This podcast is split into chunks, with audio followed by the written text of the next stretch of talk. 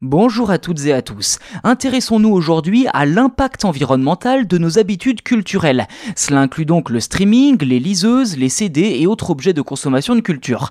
Récemment, une étude menée par l'ADEME, l'Agence de l'environnement et de la maîtrise de l'énergie, nous a donné quelques informations sur ce fameux impact environnemental en prenant en compte les émissions de CO2 mais aussi les matières premières nécessaires pour fabriquer ces objets, etc.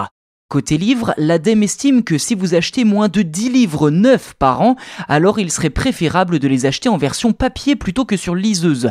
Et cela vaut le coup pour tous les types de livres jusqu'au roman de 300 pages. Vous l'avez compris, si vous êtes un gros lecteur et que vous faites attention à votre empreinte environnementale, alors privilégiez les livres sur liseuse électronique.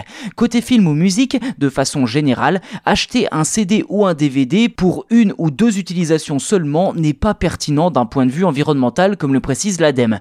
Mieux vaut leur préférer une version numérique. Ceci dit, il convient de ne pas oublier que le bilan carbone d'un film ou d'une musique en ligne dépend aussi de la connexion et de l'équipement utilisé. L'ADEME estime que fabriquer un ordinateur émettrait 4 fois plus de CO2 que pour fabriquer un smartphone.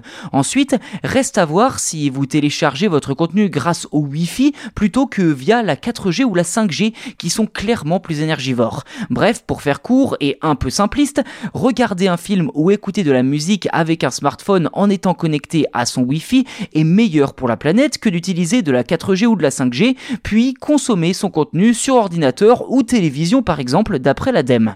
Alors si ces détails vous surprennent, l'ADEME estime qu'appliquer les conseils qu'elle vous préconise ferait une grosse différence. D'après ses projections, consommer 7 heures de streaming vidéo par semaine sur une tablette, le tout en basse définition et en Wi-Fi, correspondrait à un parcours d'environ 20 km en voiture en termes de pollution. A contrario, 7 heures de stream vidéo par semaine en haute définition et en 4G ou encore pire en 5G reviendrait à 133 km/h en voiture, soit un bilan carbone multiplié par 7.